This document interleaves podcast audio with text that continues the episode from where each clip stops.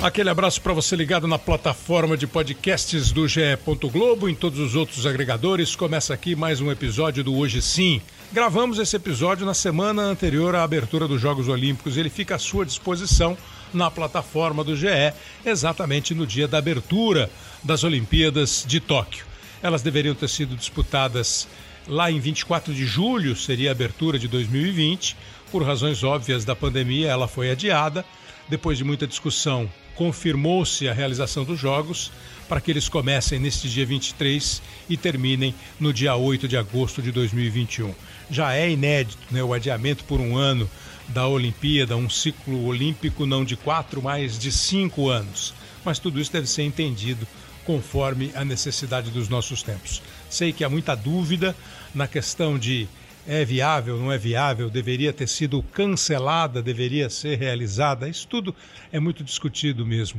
Mas o Olimpismo, os Jogos Olímpicos, as Olimpíadas, elas tocam muito quem gosta de esporte. Elas mexem demais com o coração de quem pratica esporte. Então, merece ser discutido. Daqui a pouco o Guilherme e o Paulo, dois grandes jornalistas ligadíssimos nos temas olímpicos, vão conversar com a gente. Eles já estão em Tóquio. E o Carlos Gil, nosso colega que há três anos vive Tóquio e todo esse clima. Você já deve ter ouvido falar que os Jogos Olímpicos remontam lá da antiguidade, a primeira edição teria sido disputada em 776 antes de Cristo e depois ela foi proibida em 393 já da era cristã por um imperador grego cristão, considerando os jogos um evento pagão. Na antiguidade, a mitologia grega entra em ação com vitórias de Zeus, o líder supremo, o deus supremo grego da mitologia grega, Zeus sobre Cronos, com exibições de Apolo, Ares, os personagens olímpicos. Depois, os gregos passaram a disputar de quatro em quatro anos esses Jogos de Verão, com lutas, corridas. Deve ter ouvido já falar da história de, da maratona, né? Um soldado que corre de Marathon a Atenas, percorrendo 42 quilômetros, para avisar que Atenas ganhou a guerra. Só que ele chega, avisa e morre. E essa distância foi estabelecida como a distância da maratona e é uma das mais nobres provas olímpicas. Viemos para a era moderna, ficou esse tempão todo sem ter jogo, né? 393 da era cristã, até que o Barão de Coubertin, um francês, é, resolveu estimular o olimpismo o Barão de Coubertin, que viveu é, de 1 de janeiro de 1863 a 2 de setembro de 1937.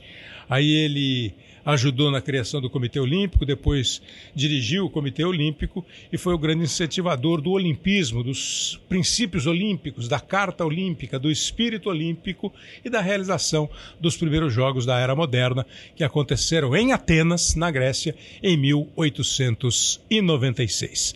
Vamos falar de Olimpíadas, começando com um resumo assim dos telejornais que você acompanhou que contaram o adiamento, a volta, a crise no Japão, tudo a partir de agora, aqui no Hoje Sim, é Olimpíadas 2020. Numa decisão que não tem precedentes na história, o Comitê Olímpico Internacional transferiu para o ano que vem os Jogos de Tóquio. O Comitê Olímpico Internacional definiu hoje as novas datas da Olimpíada de Tóquio. Os Jogos foram adiados por causa da pandemia do novo coronavírus. Lá de Tóquio, o correspondente Carlos Gil tem os detalhes. Depois de idas e vindas, de negar e duas horas depois confirmar, o comitê organizador bateu o martelo junto com o COI, o Comitê Olímpico Internacional, e as Olimpíadas foram remarcadas para julho julho do ano que vem, começando no dia 23, uma sexta-feira, e indo até o dia 8 de agosto, que é um domingo. E a 11 dias das Olimpíadas de Tóquio, né? Tóquio entrou hoje pela quarta vez em estado de emergência para tentar controlar o contágio da Covid. Tóquio enfrenta o um aumento no número de casos de Covid, em parte por causa da tão falada variante Delta.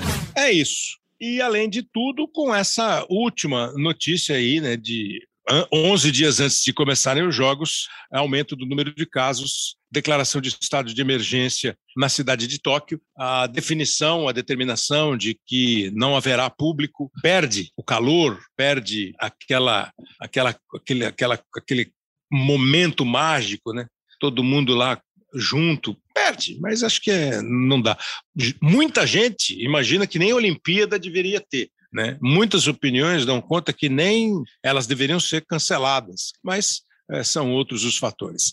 Agora vou começar aqui, daqui a pouco a gente vai conversar com dois absolutos especialistas em esportes olímpicos, é, que participaram aqui com a gente. Um deles, o Guilherme, participou com a gente aqui num outro programa e hoje vai conversar com a gente. É o Guilherme Costa e o Paulo Roberto Conde, que são companheiros nossos que estão lá em Tóquio e vão conversar aqui com a gente. Mas eu vou começar com o Carlos Gil. O Carlos Gil, você conhece o Carlos Gil, repórter da equipe de esportes da Globo, repórter do jornalismo da Globo, que já há bastante tempo circula o mundo, mora em, morou em vários países, muitas vezes acompanhando assim pré eventos, grandes eventos, ele ficou períodos anteriores a esses grandes eventos vivendo nesses países e está já há um bom tempo em Tóquio, no Japão, muito em função da Olimpíada, mas como correspondente do jornalismo, de uma maneira geral, de todas as editorias. E o Gil vai conversar aqui com a gente um pouco, gravamos essa conversa com o Gil. É... E a primeira pergunta, agradecendo muito a presença do Gil, é como estava sendo preparada a edição dos Jogos Olímpicos, caso ela fosse mesmo ocorrida, é, caso ela ocorresse mesmo no, no, no ano passado, em julho de 2020. Como é que estava sendo preparado, Gil? Bom, Kleber, até janeiro de 2020, que foi a data de inauguração do Estádio Olímpico, né? O Estádio Nacional de Tóquio foi reinaugurado, totalmente remodelado no dia 1 de janeiro de 2020, com o jogo da final da Copa do Imperador, torneio importante de futebol aqui. Tudo ia muito bem no, no que diz respeito aos preparativos, né? Eventos testes sendo realizados de maneira normal, uh, o andamento das obras, o cronograma todo dentro do esperado. Então surgiu no início de 2020 a pandemia, né? E realmente assim tomou conta do noticiário, a preocupação foi crescendo e a sensação que nós tínhamos em março de 2020, né, no dia 24 foi anunciado o adiamento, é que realmente é, não havia outra alternativa a, a, ser tomada, outra decisão a ser tomada naquele momento. Então, obviamente, gera um sentimento ali de, de frustração, de ansiedade, de incerteza, né? Não sabíamos se os jogos ocorreriam ou não né, e de que maneira. Inicialmente se falou em adiamento, mas também se falava em cancelamento, mas com a certeza de que naquele momento era, sem dúvida nenhuma, a decisão correta a ser tomada. Né? No dia em que foi anunciado o adiamento, acho que a sensação geral por aqui é de que não havia realmente outra alternativa. É, não há dúvida, não havia outra alternativa. E aí o processo todo foi se desenvolvendo, foi uma discussão muito grande de toda a comunidade olímpica, a comunidade esportiva, o Comitê Olímpico Internacional, o Comitê Local de Organização, o governo japonês, a população japonesa foi chamada para opinar em pesquisas e há uma divisão. Imagino que até hoje há uma divisão é, no público japonês, especialmente na população de Tóquio, sobre a realização ou não. Mas você sabe, né, não sejamos é, tão inocentes. Ah, a realização de um evento como esse muitos pontos além do esportivo. Quem, quem se liga em esporte e fica pensando só em esporte, naturalmente pensa na frustração do atleta, é, na preparação prejudicada, pensa na tensão, no emocional. Isso tudo se a gente não levar em conta que o motivo é um motivo humano, humanitário, é uma pandemia, é uma doença que já tirou 4 milhões de vidas é, em todo o mundo, quase 600 mil mortes no Brasil. Se você esquecer isso, se isso fosse possível, você esquecer por um instante, claro que a comunidade esportiva fica né, tremendamente chocada. Mas há um outro envolvimento né, comercial, patrocinadores, compromissos, tudo que envolve a realização. É, se você que está ouvindo o, o, hoje sim teve oportunidade de ir a algum jogo de Copa do Mundo, a alguma competição olímpica, seja aqui no Brasil ou fora do Brasil, é só observar o entorno, toda a, a estrutura montada, o número de pessoas envolvidas, as estruturas físicas é, e humanas para realizar uma coisa como essa. Então a pergunta, Gil, é o que e aí o que foi feito? É, de lá para cá, quando foi confirmada a realização dos Jogos para começar neste 23 de julho de 2021? Bom, entre março de 2020 e julho de 2021, o cenário foi mudando muitas vezes, né? Um cenário realmente de muita incerteza. Não se sabia, primeiro, como ficaria a questão da vacina, se haveria vacina ou não, né? se as pessoas poderiam vir ou não ao Japão, os turistas, e aí foi decidido mais para frente que não, que o país continuaria fechado para visitantes.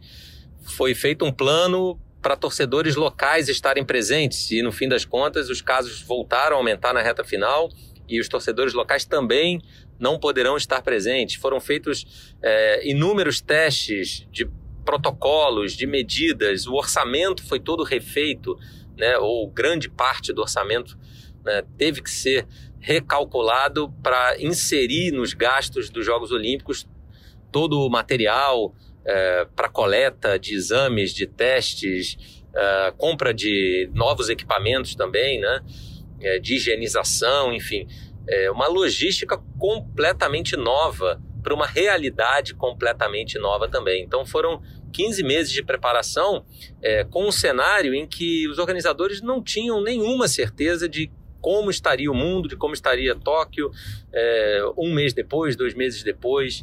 Então, realmente deve ter sido assim, as, as, reuniões internas ali do comitê organizador devem ter sido muito intensas, né, do Comitê Olímpico Internacional, porque o, o cenário foi mudando com muita rapidez. E aí, no fim das contas, é, é alguns protocolos que foram testados em eventos nesses últimos meses serão sim utilizados, outros não, porque os torcedores não estarão mais presentes.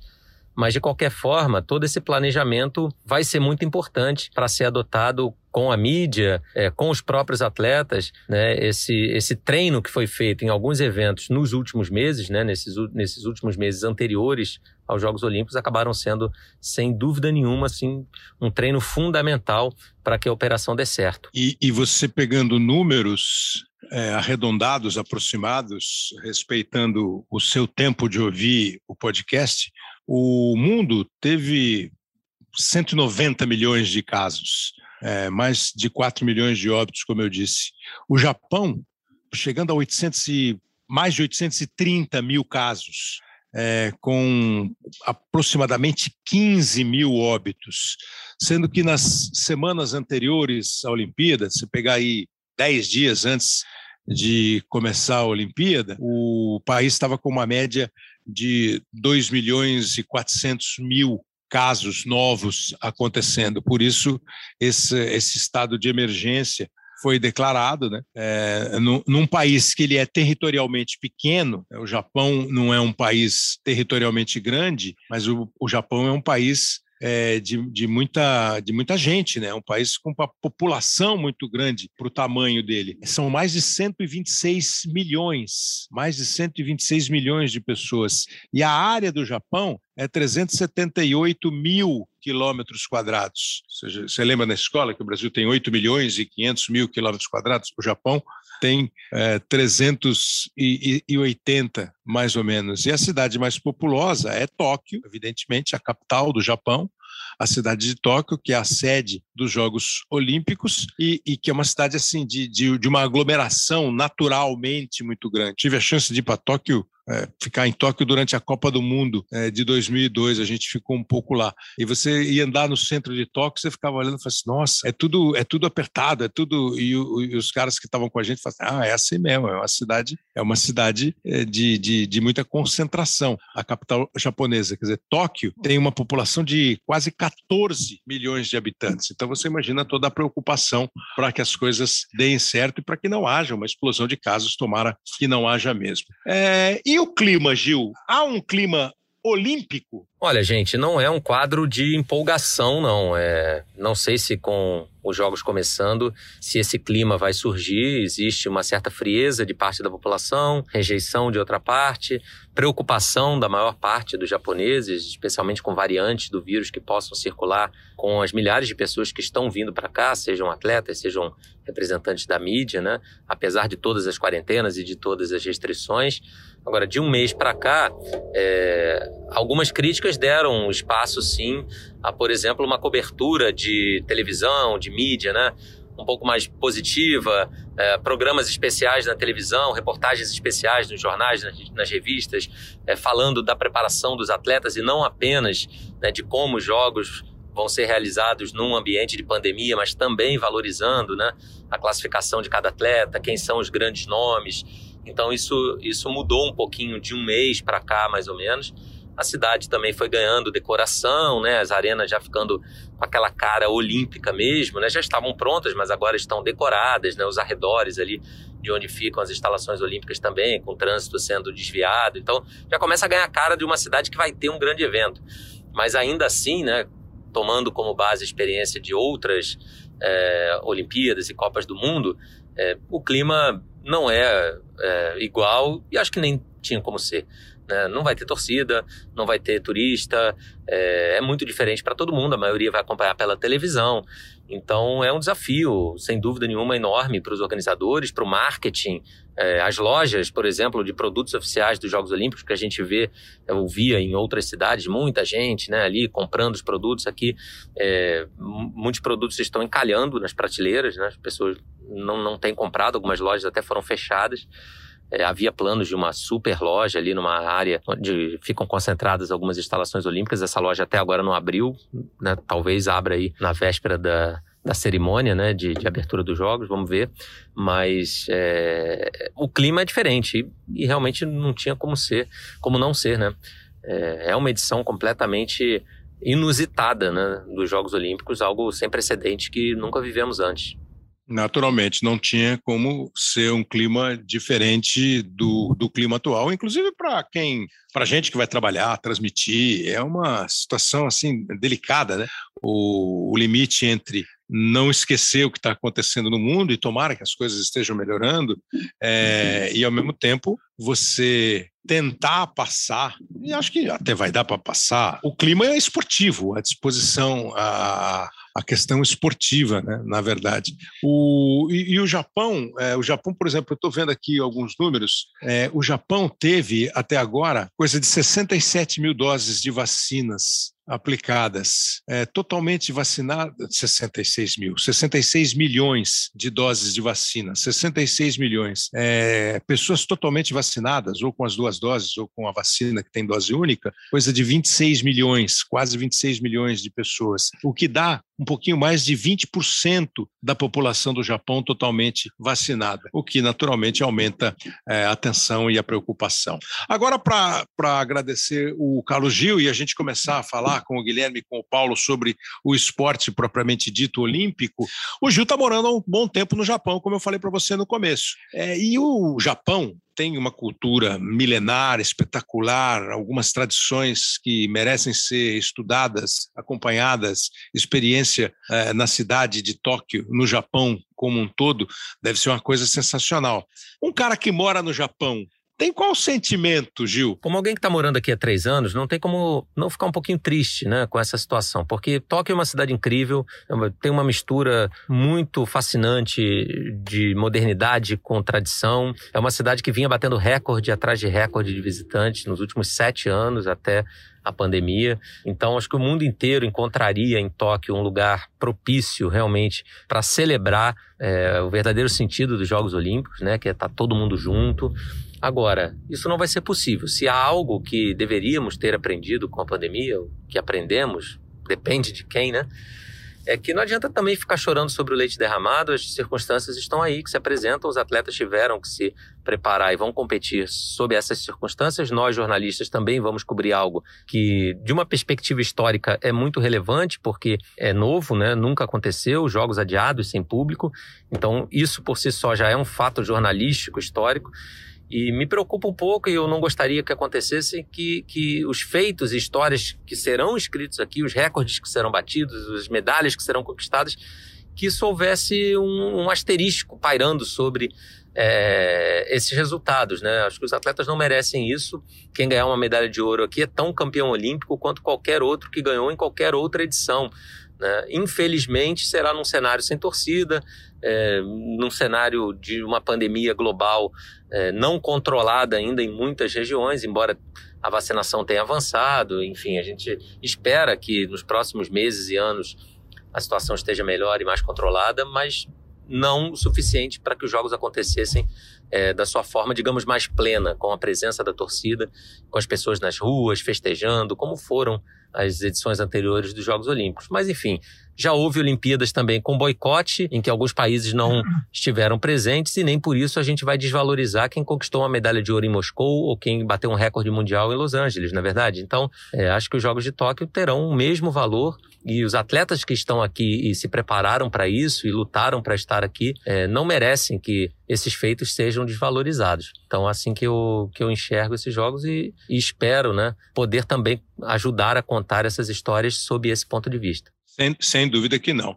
Agradeço muito ao Carlos Gil. Você percebeu que o Gil gravou essas respostas aqui para gente, porque está envolvido em muitas atividades e tarefas.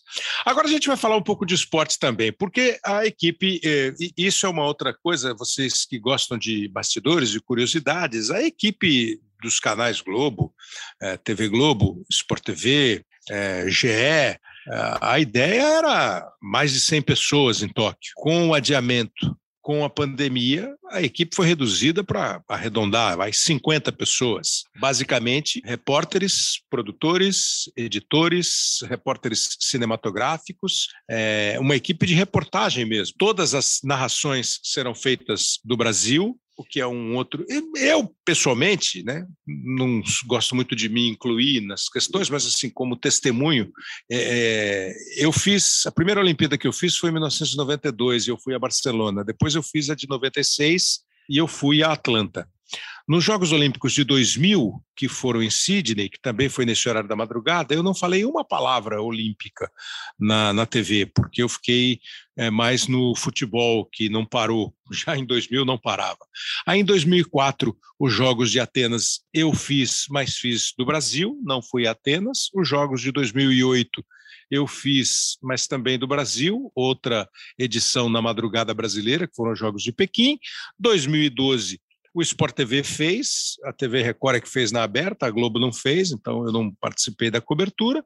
E nos Jogos do Rio de Janeiro, 2016, claro que a gente foi para o Rio e viveu o clima local. Então eu tenho já, né, pelo menos duas Olimpíadas feitas do estúdio e outras três feitas do, do local. Há uma diferença óbvia, né, de você estar tá ali na arena o Gil falou agora há pouco, o clima, o ambiente, a lojinha do lado, a movimentação do público, isso tudo é muito incentivador, é muito quente, é muito caloroso, mas não tem como. Então, assim, transmitir o jogo do estúdio, eu acho que a gente vai conseguir fazer e tentar botar o telespectador dentro da, da quadra, da, da arena. Agora, tem o pessoal que está lá, e, e é exatamente com dois colegas que estão lá, o Guilherme Costa e o Paulo Roberto Conde, que nós vamos conversar agora. O Guilherme é, já participou aqui com a gente, o Guilherme, é, fiquei até surpreso com a capacidade de memória, com o conhecimento, com a paixão pelo esporte olímpico.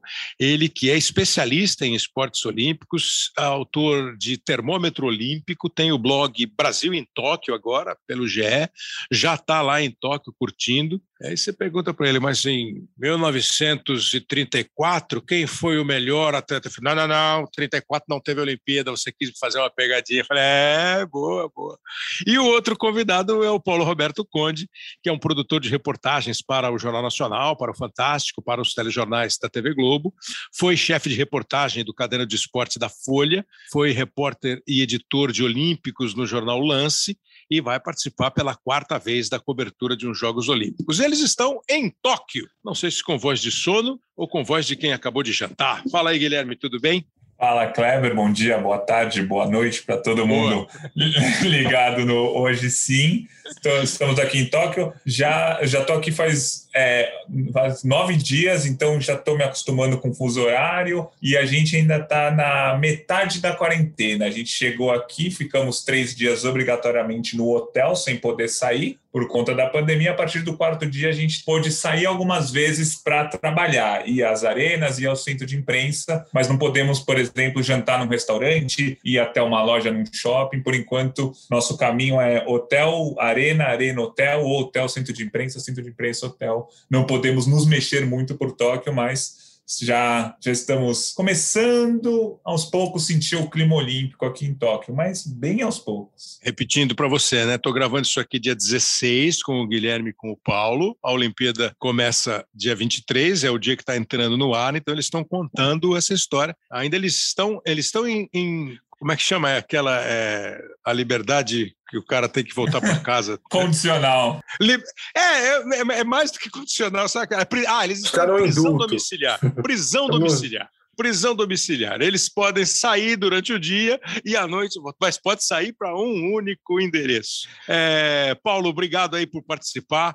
O, o, episódio que eu falei que participou o, o, Guilherme foi o episódio 96 aqui, se você quiser ouvir, porque ele fala muito sobre perspectivas esportivas olímpicas. É um episódio que tem o Rogério Sampaio, diretor-geral do Comitê Olímpico do Brasil, e o Zé Roberto Guimarães, o técnico o técnico é, super campeão olímpico, né, uma vez com a seleção masculina, duas vezes com a seleção feminina de vôlei do Brasil. Foram dois episódios, na verdade, que a gente fez, o 96 e o 97, falando de Olimpíada. Paulo, você também está aí algemado ao, ao, ao Guilherme. Obrigado aí pela, pela colher de chá. Imagina, Kleber, é uma honra participar, poder bater um papo com você, com o Gui, companheiro aqui de andar no, no hotel em Tóquio, né? A gente está, a gente tá, né, é, é, isso. A gente tem alguns indultos durante o dia quando a gente sai para ir para algumas, algumas é, instalações olímpicas, né? Que são é, oficiais do, do, do, evento, como o centro de imprensa ou ir para alguma arena, mas a gente é monitorado pelo celular.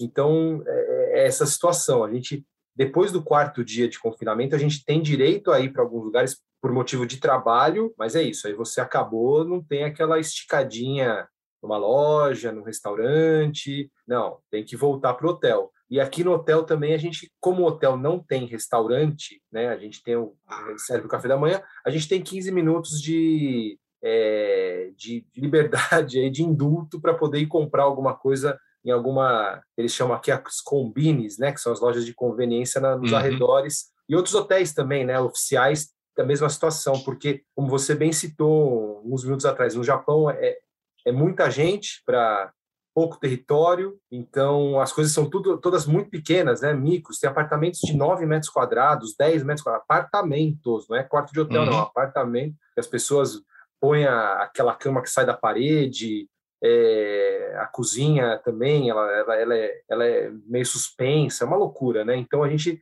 o hotel é o caso, ele não tem restaurante, então a gente pode sair brevemente para comprar e volta para cá, mas nossa liberdade total está chegando. Mais alguns dias aí a gente ganha um selo verde no celular mesmo, né? Que tem um monitoramento diário. E quando a gente tiver esse selo verde, a gente vira cidadão japonês, digamos assim. A gente pode circular, é, sem restrição nenhuma. Mas muito legal falar com você, Kleber. Obrigado. Imagina, obrigado você. Você percebeu qual é o clima, né? Primeiro que eles estão sendo monitorados pelo celular e ninguém está considerando isso uma invasão de privacidade, uma restrição ao sagrado e constitucional direito de ir e vir. É uma medida de segurança para o povo japonês e para o profissional, no caso o Paulo e o Guilherme, estão chegando lá. Então eles têm.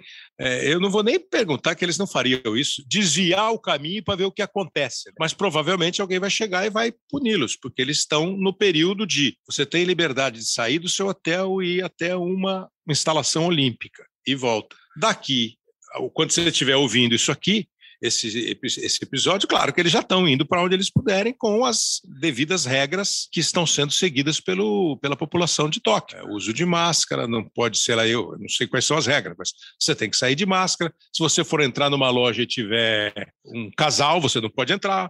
Enfim, você vai cumprir isso tudo, além de poder, de poder trabalhar e não haveria de ser de outra maneira. Isso que o, que o Paulo falou, que a gente acha que é coisa de folclore, de filme, né? Ah, é tudo pequenininho, apartamento de 10 metros quadrados. É por aí mesmo, é a necessidade que eles têm de, da maneira mais prática possível, uh, solucionar a equação tamanho de cidade e número de pessoas que vivem na cidade de Tóquio. Agora, Guilherme, esportivamente, existe já alguma sensação? Eu, eu fico pensando, estou pensando até você pessoalmente, né? Você que está sempre ali procurando pesquisando, é, balizando quem é, quem não vem, quem está, como ele se preparou.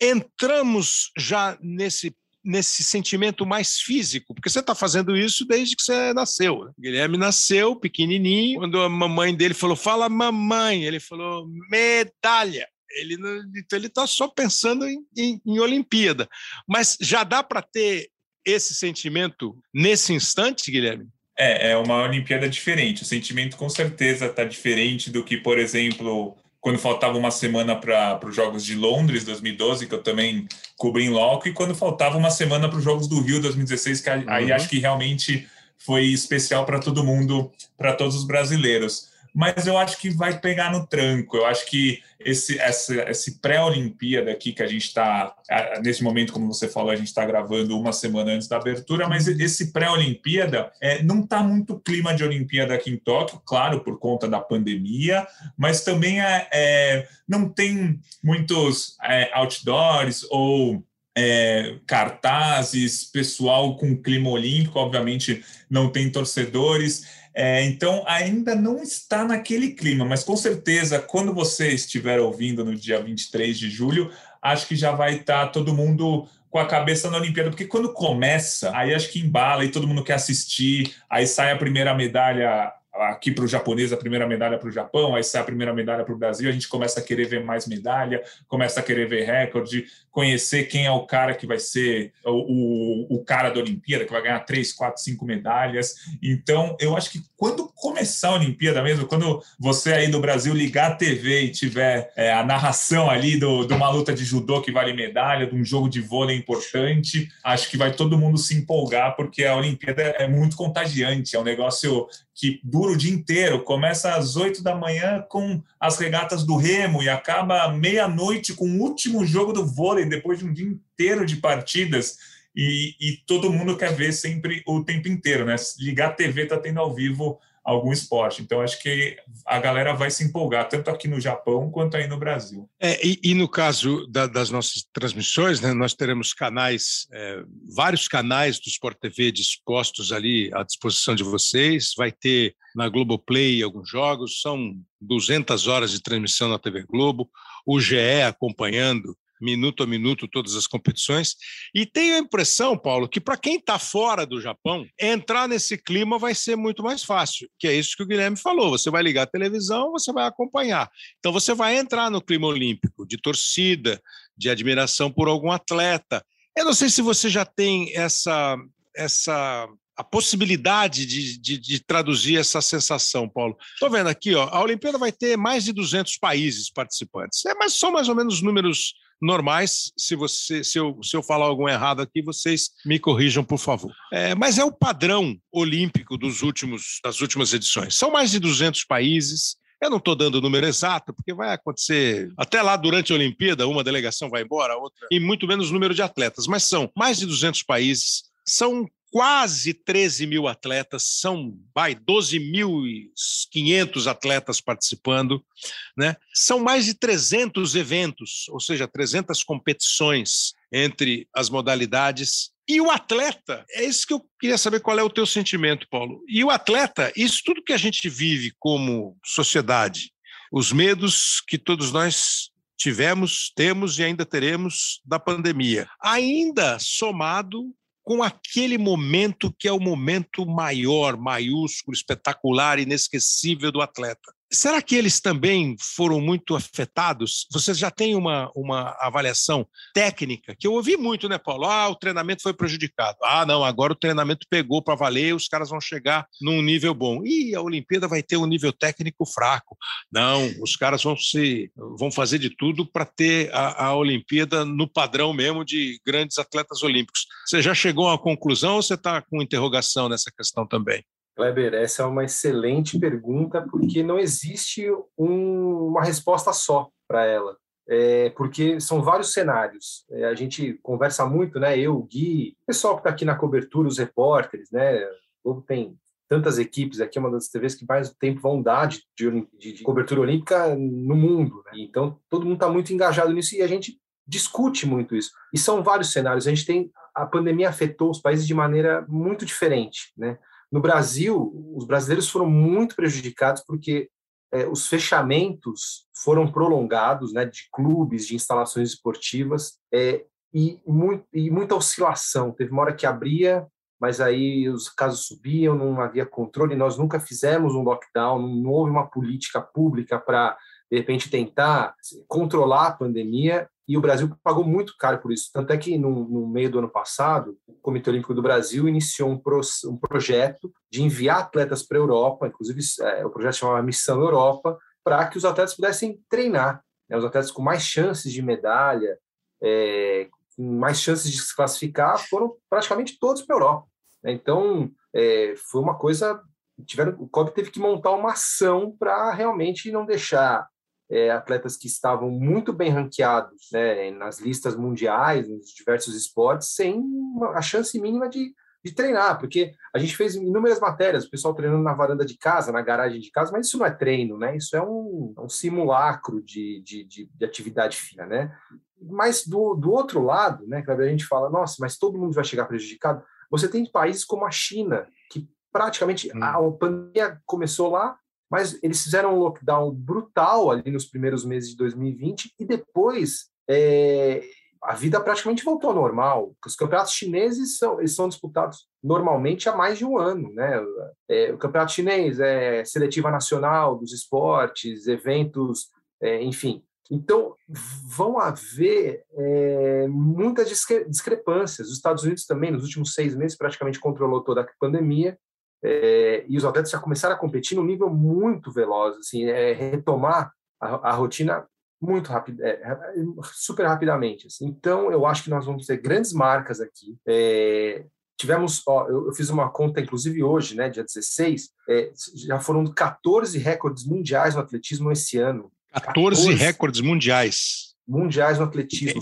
Em, em, em, em 2021 em seletivas, na, na, Liga Diamante, nas Liga competições Diamante, que foram disputadas aí. Campeonato Europeu. Então, é, são, são alguns cenários contrastantes, né? mas é, tem, um, tem uma, uma ala que, de, que acha que a pandemia, até certo ponto, ajudou atletas a se recuperarem fisicamente, a estarem. Né, eu não estou naquela naquele overtraining que eles falam, né, que é aquela coisa de, de treinar, treinar, treinar.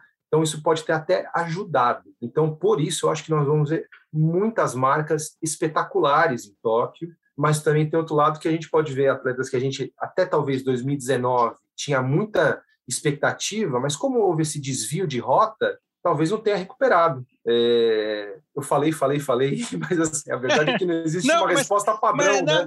Não, mas eu estava pensando exatamente nisso aqui, eu tô falando assim, pô, alguém, eu ia falar exatamente isso, alguém vai dizer assim, oh, o Paulo deu uma volta aí, o Paulo ficou correndo em torno da pista, não, a, a questão, porque a pergunta é mesmo uma pergunta sem resposta, você não tem nenhuma certeza, uma certeza eu acho que todos nós temos, um atleta, quando ele entra numa competição, um atleta quando ele entra numa competição olímpica, independentemente da preparação feita, ele vai naquele momento dar tudo e mais um pouco do que ele tem. Né? Aquele exemplo, eu não vou lembrar o nome e nem o país do rapaz. Lembra aquele, vocês vão lembrar, aquele nadador que ficou sozinho é, e não conseguia, ele, ele já não conseguia nadar num estilo, nenhum estilo, nem livre, nem peito, nem borboleta, nem costas, ele nadou quase cachorrinho para chegar ao final da prova. Todo mundo já tinha saído da piscina, se enxugado, e ele estava para completar aquela prova que ele precisava. Vocês lembram o nome? Não, vocês não lembram. Né? Era o Eric é, Moussambani, é. da Guiné Equatorial, nos Jogos de Sydney, no 100 livre. Né? né? Que é uma imagem, é uma. Você vê, ó, eu, eu, eu, acabei de contar que eu nem participei da cobertura dos Jogos de Sydney, mas aquela imagem, tanto quanto a Gabriele lá, a Suíça, né?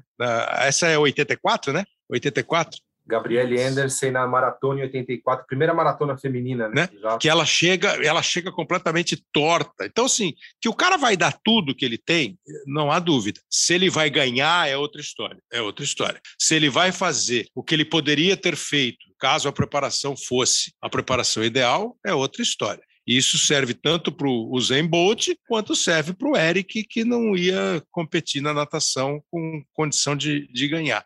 Mas a resposta do Paulo é a resposta que nós temos mesmo para o momento. Nós vamos ver quando os caras entrarem na quadra.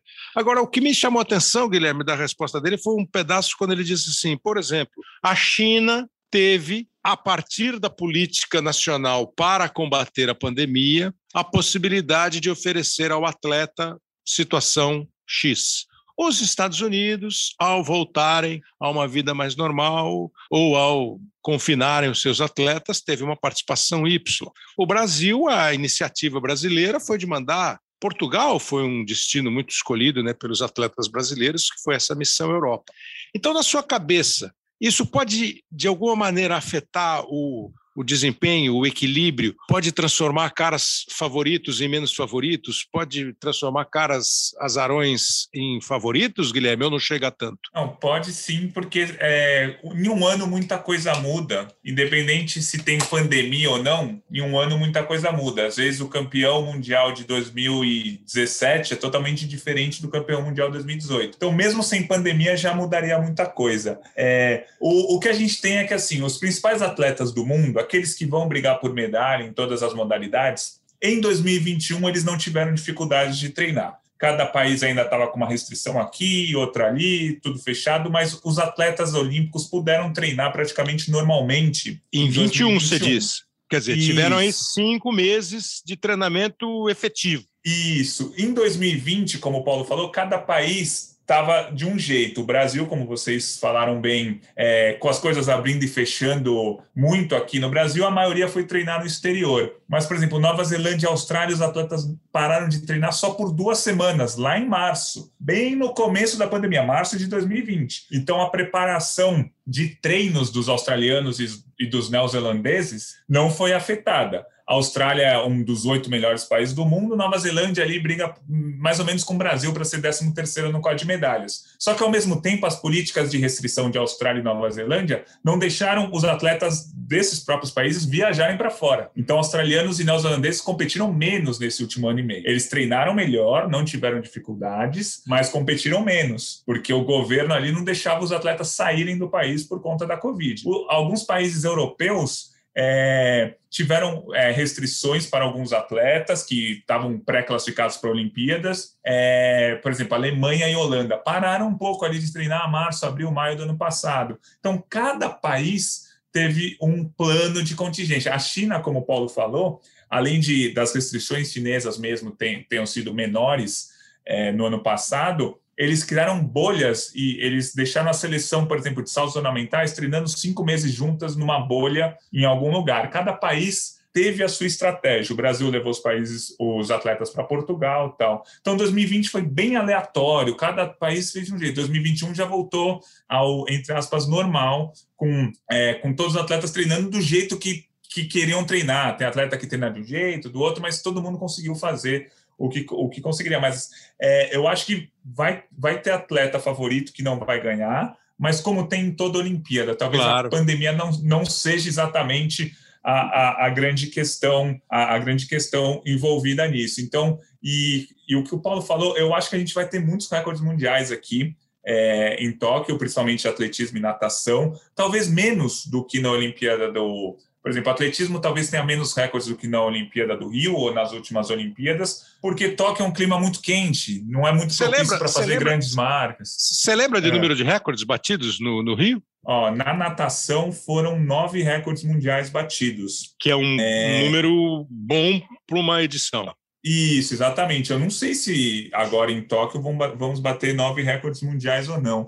Mas é como você diz, engano, né? Não, Fala, atletismo foram três, é. Atletismo foram três recordes, se não me engano, na Olimpíada do Rio. É, primeiro é que assim, né? É, é, não é essa barbada bater recorde, bater recorde mundial em Olimpíada. Exatamente, é, exatamente. Não é essa barbada. Você bate, você bate muitas vezes o recorde olímpico, né? Que é um recorde de. Agora, o recorde mundial tem recorde mundial, não são muitos, que duraram 20 anos porque o cara foi assim absolutamente extraordinário. Você acha que vai ser uma molezinha bater recorde mundial do Zen Bolt? Não vai. Pode acontecer. E tem isso que o, que o, que o Guilherme falou.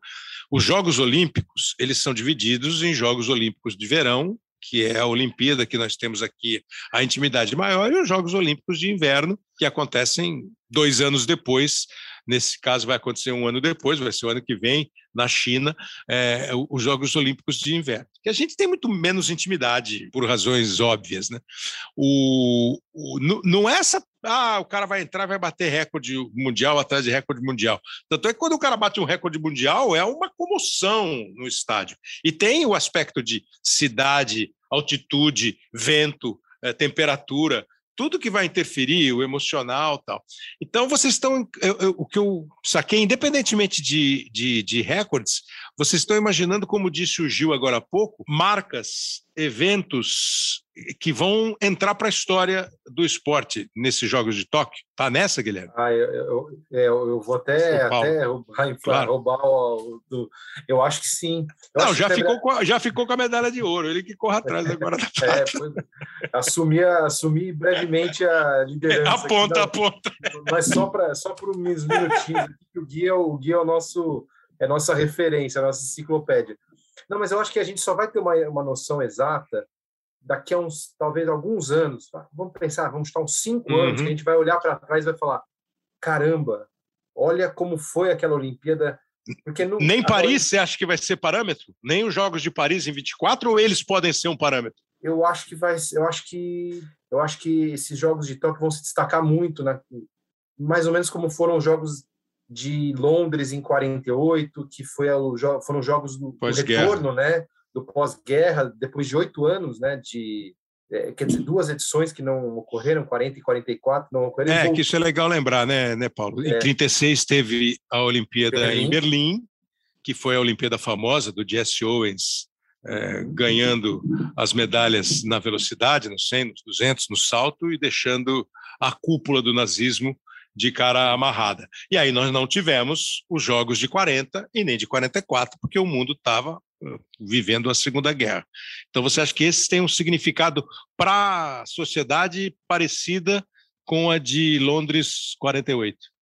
Eu acho que sim, porque os jogos de 48 foram realizados a duras penas também pelos ingleses, né, Kleber? É, foram jogos bem, bem simples, né, no sentido de, se a gente for, bom, se a gente for comparar com hoje, é, é é, é impraticável comparar, mas no sentido de que é, a Olimpíada marcou um retorno à uhum. normalidade da vida, porque a gente só foi ter Copa do Mundo também em 50, 12 anos depois. Então, uhum. primeiro, o primeiro grande gesto de é, reunião dos países foi a Olimpíada de 48, né, é, mundial. E, e, foi um evento muito problemático também cheio de problemas. Não, não, não, não, não era uma doença que estava. Mas o mundo estava arrasado, né? A Europa estava arrasada, né? o Japão estava arrasado, eram, eram vários problemas. E, e hoje se comenta muito da importância daquilo. As Paralimpíadas começaram ali em 48, né? É, com jogos, primeiramente, que não eram chamados de Jogos Paralímpicos. Então, são coisas que marcaram e hoje a gente fala e vai falar, nossa, mas foi ali que e eu acho que daqui a algum tempo talvez a gente tenha essa noção em relação a Tóquio, né? Que é o Gui falou, vai ser meio aos trancos e barrancos, a, a Olimpíada vai pegar no tranco, porque existe um, um, um, debate se ela deveria ocorrer, mas o fato é que agora ela vai ocorrer, a gente está muito próximo disso, quando inclusive nossos ouvintes escutarem, eles vão estar aí a minutos da cerimônia de abertura, né? Então, acho que não tem volta atrás, e acho que daqui a alguns anos a gente vai ter a exata dimensão do que representou isso e uma coisa que a gente sente é que os atletas estão muito felizes de, de, de, de, é. de, de acontecer essa Olimpíada, porque é, você perdeu uma Olimpíada, você perdeu um ciclo. Quem, quem foi quem foi para o boicote?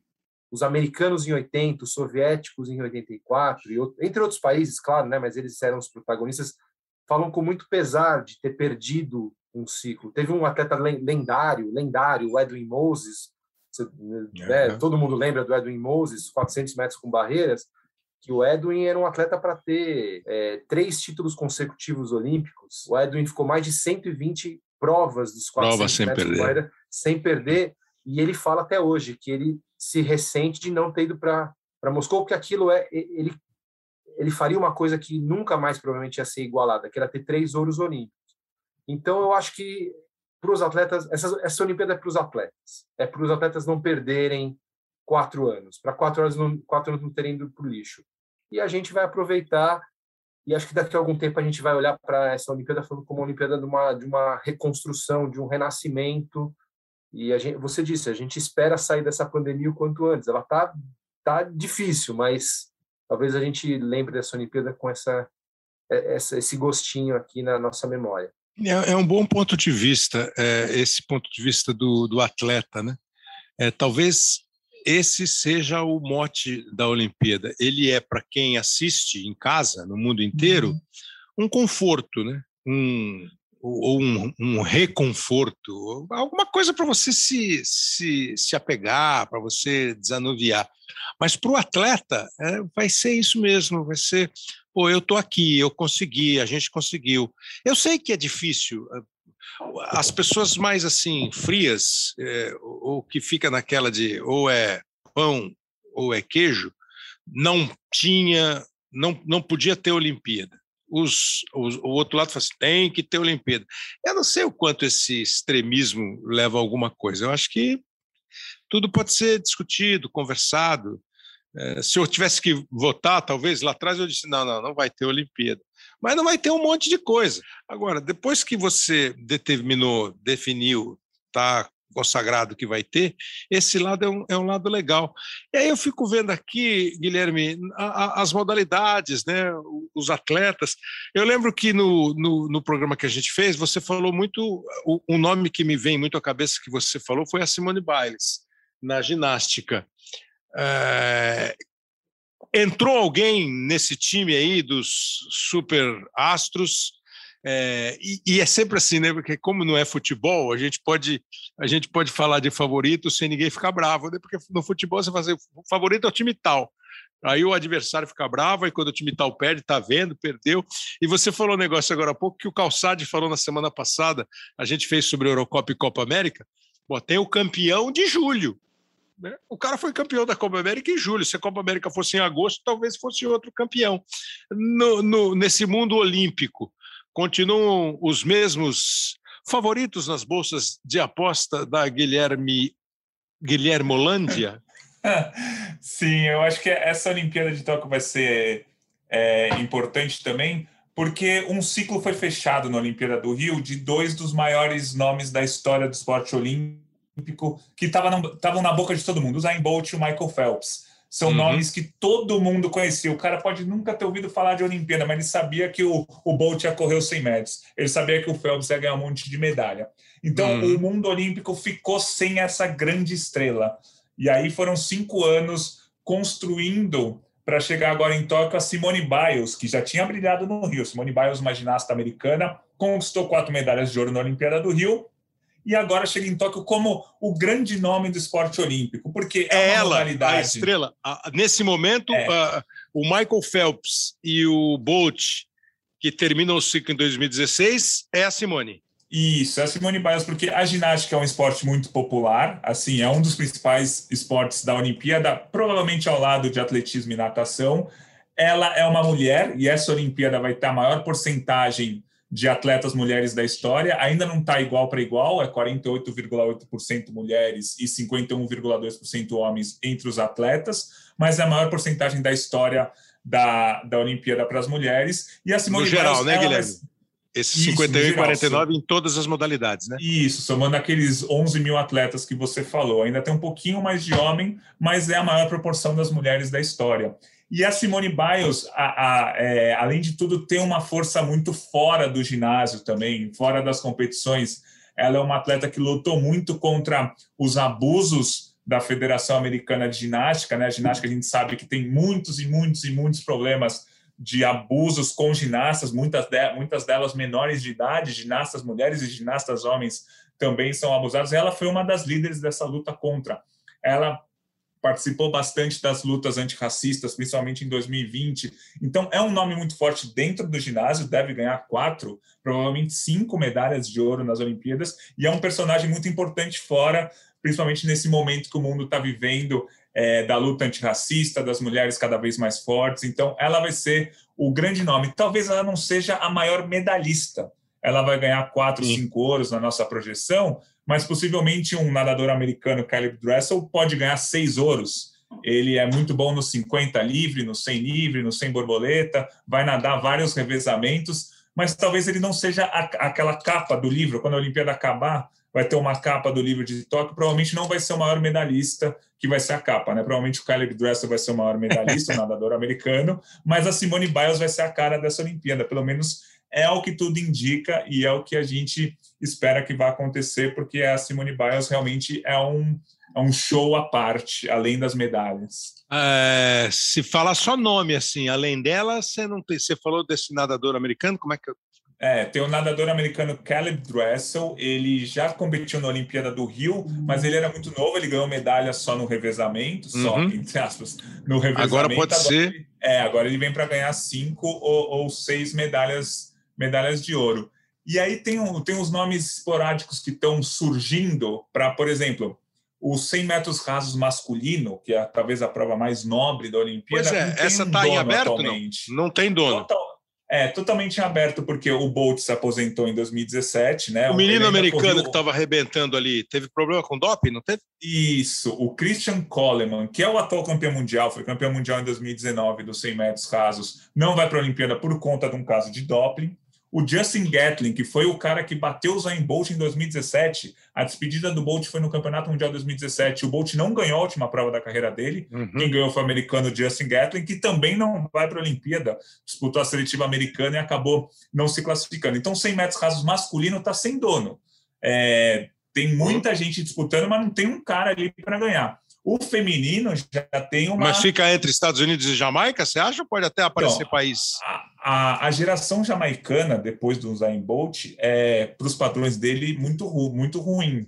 Provavelmente hum. a Jamaica não vai ter nem finalista nos 100 metros rasos. Atualmente, é aquele revezamento 4 por 100 clássico, os Estados Unidos é o melhor time, aí depois tem o Brasil, tem a África do Sul, tem o Japão. A Jamaica vai brigar para ser finalista do 4 por 100 masculino a geração masculina ali da Jamaica, para os padrões jamaicanos, claro, não, não é tão boa, não.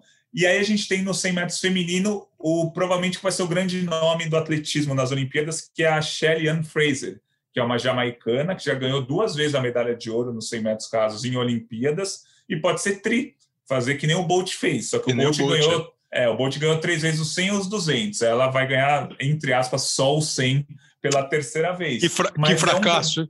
Que fracasso. Mas é um né? grande nome. Mas é, é um grande nome é, para uma prova que é a mais nobre, a 100 metros casos. O feminino, a gente tem uma, uma dona, ou pelo menos um personagem forte. O masculino, a gente é, não tem um personagem forte. Eu acho então, que no é. masculino, Gui, tem, temos um grande personagem em ascensão, Kleber, que a gente viu o Thiago Braz, o nosso Thiago Braz, ser campeão no Rio. Sim, e o sim. grande fenômeno é um sueco que é nascido nos Estados Unidos, chamado Armando Plantes, que bateu todos os recordes do Sergei Bubka, né, que é o lendário, né, a lenda lendário. do Sergei Bubka. E o Duplantis, ele foi eleito, ele tem 21 anos, ele foi eleito no ano passado o melhor do mundo no atletismo, que ele bateu, o Gui talvez lembre de cabeça, três ou quatro vezes o recorde mundial. Ele, ele compete, pela, ele compete pela Suécia ou compete pelos Estados Unidos? Pela Suécia. Ele passou a vida inteira nos Estados Unidos, mas a mãe é sueca então, ele decidiu em 2015, ele tinha um dilema, uhum. ele, ele, decidiu em 2015 competir pela Suécia, porque ele tinha um campeonato de base que ele tinha que fazer uma opção, né? ele tinha um uhum. mundial juvenil, mundial da juventude, enfim, aquelas torneios de base, e aí ele optou pela Suécia. É... Não que ele tivesse muito problema para se classificar para a seleção claro, americana, claro. porque esse cara salta é uma barbaridade, mas ele tem assumido um protagonismo no, no no, no, no, no, lado masculino do atletismo. Eu não sei se isso vai se confirmar, mas ele é um nome é. muito, muito badalado. Deixa eu perguntar um negócio um para vocês. Né? Tem, tem Bolt tem um vácuo, né, na verdade. É, então, mas é interessante essa essa essa afirmação assim, essa análise do Guilherme. Os 100 metros não tem dono. Pô, isso é um espetáculo, né? Isso é uma manchete sensacional para uma cobertura olímpica, né? Os, porque é, é, é, é uma frase recorrente em qualquer narrador, de qualquer tempo. Aí vai, aí vamos acompanhar a prova nobre do atletismo, a prova nobre da Olimpíada, que é o, a prova dos 100 metros é, rasos. É, e não ter dono, porque ela sempre teve, né? Surpreendentemente ou não, ela teve alguns donos, vai. Teve a geração do Carl Lewis, aí teve o Ben Johnson, que chegou e foi flagrado no doping, acabou não rolando. E você vai buscar aqui no Brasil, teve o Robson, enfim, ela sempre teve aqui alguns, é, o Christie, né, o Linford Christie, que foi campeão olímpico. Você sempre tem alguns caras que ficam, sabe aquele que quando vai, vai ter a largada, não só porque ele está na raia 4, na raia 5, mas a, a câmera está fechada no cara. A câmera está fechada no cara. Aquele é o cara que está todo mundo de olho nele, né? Não tem isso. Eu ia perguntar um negócio para vocês. Nós temos aqui no Brasil, eu acho, uma cultura muito mais estabelecida do esporte hoje acabando, já está começando a atrasar, o Léo Bianchi já fica me batendo. É, o, o, o, nós temos uma cultura muito mais é, do esporte coletivo, né? E acho até que por resultados mesmo nós temos, sim, nós temos é, é atletas olímpicos que são assim, questionáveis. Né? O GE fez uma pesquisa há algum tempo aí sobre o maior, eu não tenho dúvida que é o Ademar Ferreira da Silva. Não tenho dúvida para mim, né? O cara que é bicampeão olímpico, brincadeira, né? A maior imagem olímpica que eu tenho é o Joaquim Cruz ganhando os 800 metros. É, então, e, e você vê, foram duas de atletismo. Aí a, o drama do Gustavo na Olimpíada de 92, do Gustavo Borges, na prova de natação, que ele acabou ficando com a prata. O Ricardo Prado, quando ele foi prata em, em Jogos Olímpicos, duas vezes a natação. Mas pô, foi empolgante a Mônica e a Adriana disputando uma semifinal, a Jaqueline e a Sandra disputando outra. As duas fazem uma, as duas duplas fazem uma final brasileira olímpica na primeira edição que tem vôlei de praia. E a Jaqueline e a Sandra ficam com ouro, a Mônica e a Adriana ficam com a prata. E o vôlei masculino, feminino, bi, tri, campeão olímpico, medalha para lá, medalha para cá. O futebol, que às vezes tenho dúvidas se tinha que ser esporte olímpico, mas vai, é, é para outro, outro programa. Nós temos, vocês têm esse ranking de, de o, o, o, o Gui já falou mais ou menos, atletismo e natação. Se vocês fossem fazer um ranking de esportes olímpicos, o ranking de vocês dos esportes olímpicos mais olímpicos. Pô, eu li outro dia que queriam tirar a luta greco-romana da Olimpíada, não conseguiram. Pô, você pode achar né, que é chato aquele negócio lá, mas aquilo é, é, é pura tradição, né? Você vai pegar um desenho grego de 1809 antes de Cristo, já tem lá uma luta. Não pode tirar. Vocês têm um ranking desse aí, não? Ah, é até curioso você falar isso, Kleber, porque eu falo outro esporte que é, ele é ele é, na verdade, o esporte do fundador dos Jogos Olímpicos da Era Moderna, do Barão Pierre de Coubertin, que é o pentatlo moderno. Sim. que é um esporte que toda edição de toda a sessão do COI que eles fazem uma avaliação do esporte, querem arrancar esse esporte. Uhum. E aí ele acaba ficando porque não, é o esporte do Barão de Coubertin, gente, não podemos mexer, mas eles, ele, inclusive, acho que eles vão reformular, não vai ser tão, não vai ser mais pentatlo, talvez tirem um esporte adapte, um esporte, enfim. É só para dizer que tem muita coisa da tradição que se você começar a mexer muito, você acaba com é, a coisa mais é, mais orgânica da Olimpíada, né? Mas, bom, vamos lá. Para falar dos meus esportes, eu acho que com certeza o atletismo é o esporte olímpico é. número um. Eu acho que esse é, né? É, esse é o, concurso, assim, não dá hum. para mexer. Aí eu acho que vem a natação, a ginástica é muito forte, né? A gente, ginástica. a ginástica. A ginástica é o esporte mais visto nos Estados Unidos, se eu não me engano, né? É o é, é, o esporte que mais atrai audiência na televisão americana durante as Olimpíadas. É uma loucura lá. Uhum. E, e, eu acho que o, o, o vôlei acabou entrando num, num patamar assim para a gente de um esporte indispensável na Olimpíada. E a gente vê isso pelo Brasil. E eu acho que o vôlei é, é um esporte na Olimpíada é muito, muito forte mesmo. Eu tenho, eu tenho essa impressão. E vai, para fechar o top 5, eu colocaria o basquete também, que é. é sempre um show à parte. Eu acho que ficaria nesse 5. E assim, gente, é claro, eu estou fazendo uma brincadeira com eles, que eu estou olhando aqui a lista. Pô, você pega assim, primeiro que toda modalidade que tem a oportunidade de fazer parte do programa olímpico, ela merece, ela vale medalha e ela é linda, né? Esse ano você tem essas que a hora que você, como assim, escalada, ah, vai ter escalada, vai ter skate, vai ter surf. Agora, é algum algum pecado? Não é. Mas, por ginástica, atletismo, aí fico vendo assim, natação, judô, as lutas, pô, judô, né? É, alterofilismo. Quando eu era moleque, eu ficava vendo aqueles caras levantando aquele peso e o cara pô, se segurando todo para é, eu acho que é assim, é, é, é, tudo, é, tudo é bom, tudo é bom, mas há a nobreza entre os esportes olímpicos. Guilherme, para a gente ir para o encerramento, e o Brasil, hein? E o Brasil olímpico, hein, senhor Guilherme? Então, acho que a grande expectativa para o Brasil nessa Olimpíada é superar o número de medalhas da Olimpíada do Rio. O Brasil sediou uma Olimpíada e bateu o recorde histórico de medalhas em 2016. Foram sete ouros, seis pratas, seis bronzes e 19 medalhas no total.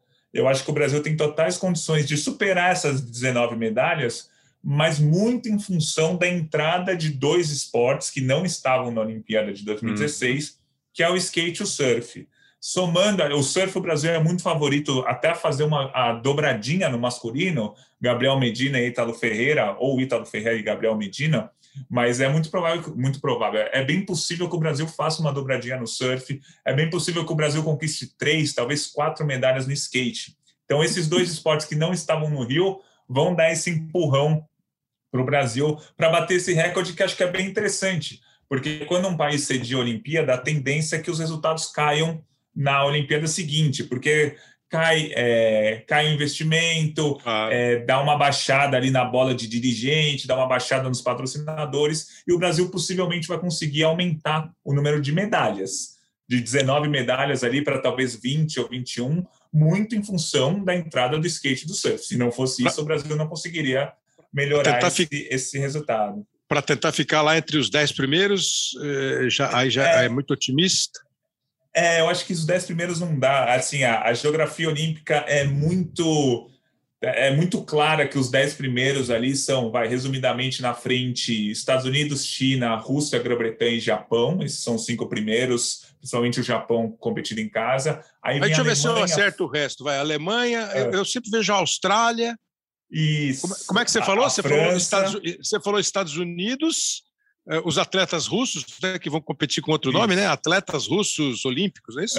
É, atletas olímpicos da Rússia, eu acho que vai ser. É, isso. porque eles não podem, a Rússia não pode. Então, os russos, os americanos, chineses, britânicos, aí você colocou japoneses, japoneses, aí eu falei australianos, alemães, você falou franceses. França, Quais são os dois outros? Coreia e Itália costumam fechar esse top 10 mas nessa Olimpíada parece que a Holanda está vindo muito forte, principalmente com os resultados do ciclismo. A Holanda deve entrar nesse top 10 no lugar, provavelmente, ou da Itália ou da Coreia. Então, Quer dizer, para nós, é, para nós entre, é, 10 e 10 e, entre 10 e 10 e, e, e 15, tá bom. Isso, acho que o Brasil ali vai ficar exatamente ali. Não vai conseguir ser top 10, top, talvez em 13 terceiro, 15 quinto, essa é a expectativa. A briga do Brasil é mais com Nova Zelândia, Espanha, Canadá, Ucrânia, é um pouquinho abaixo dessa lista que a gente falou. É para ser 13 terceiro, 14 15 já vai ser um bom resultado.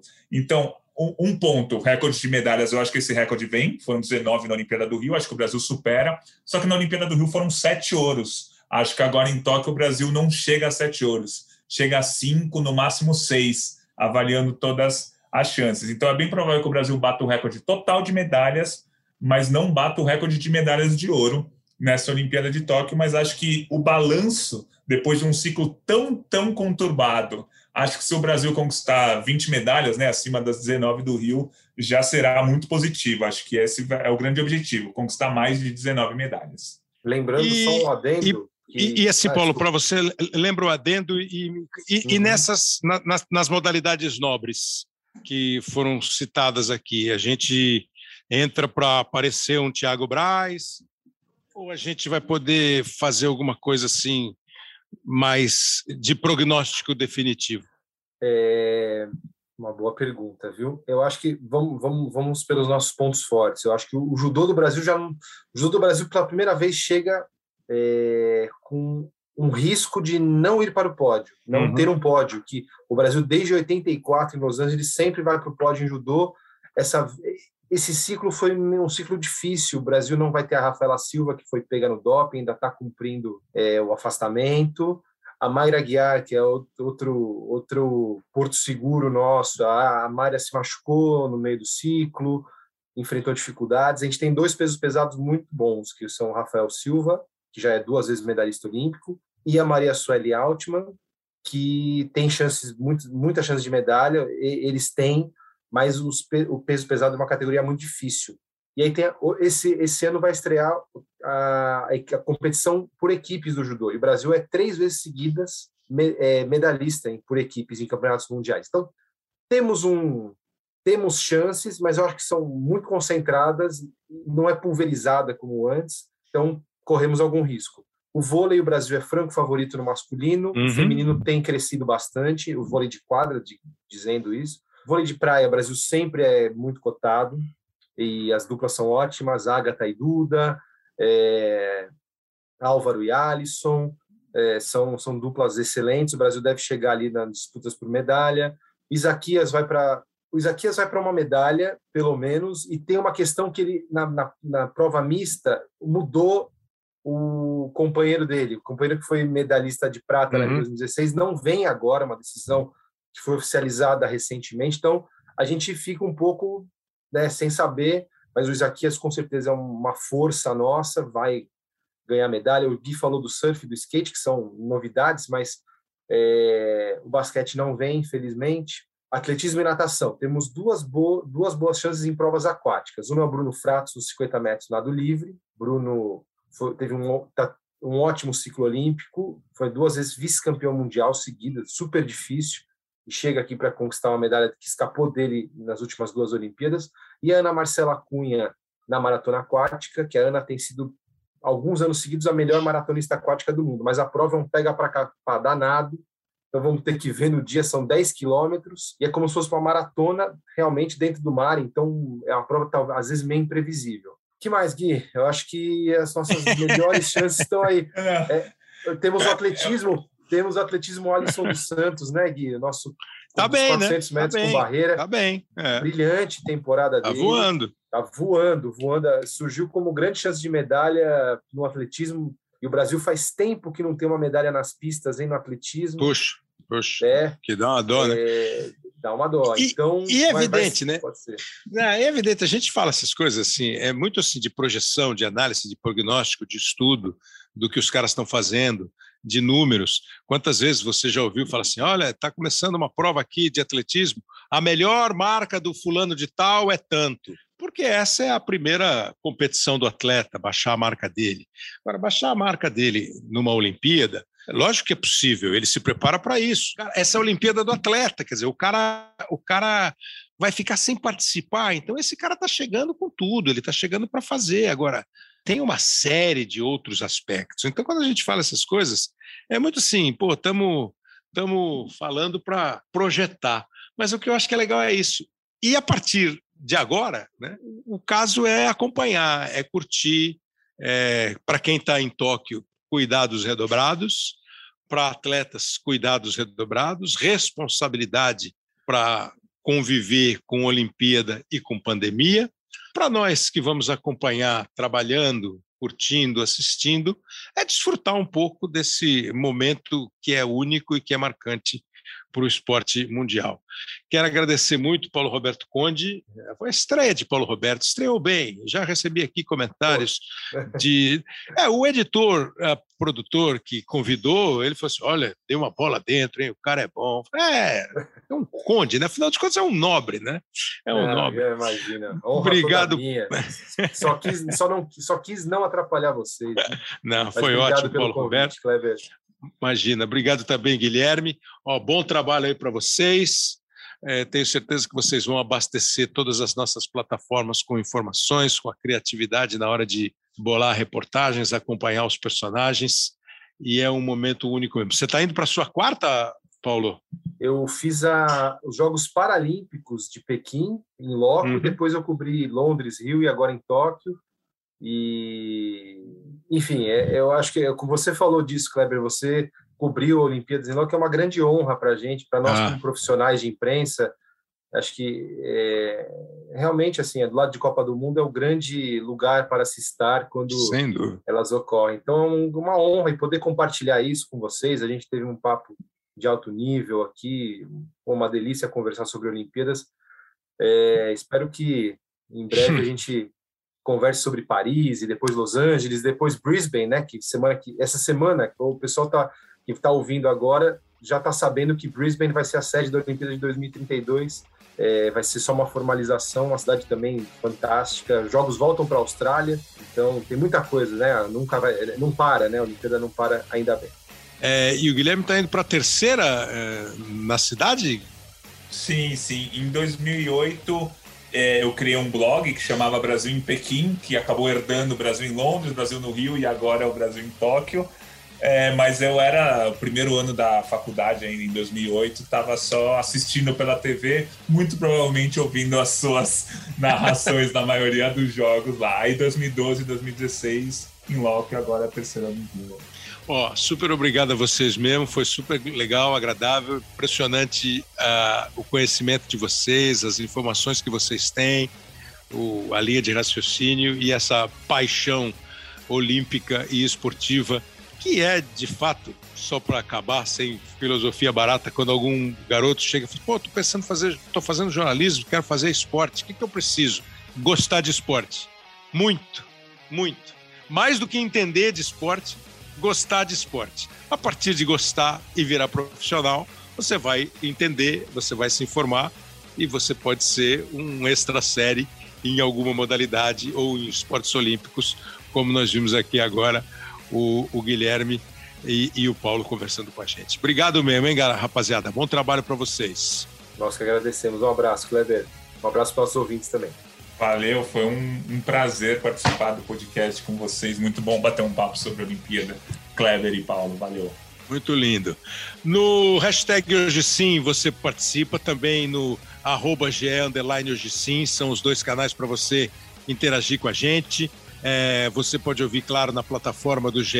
Globo, a plataforma de podcasts, outros agregadores. Tem agora também lá no Globoplay. Se você baixar o aplicativo, você vai ouvir produções de áudio, além de ver todas as atrações da Globoplay. O podcast, os podcasts da, do GE.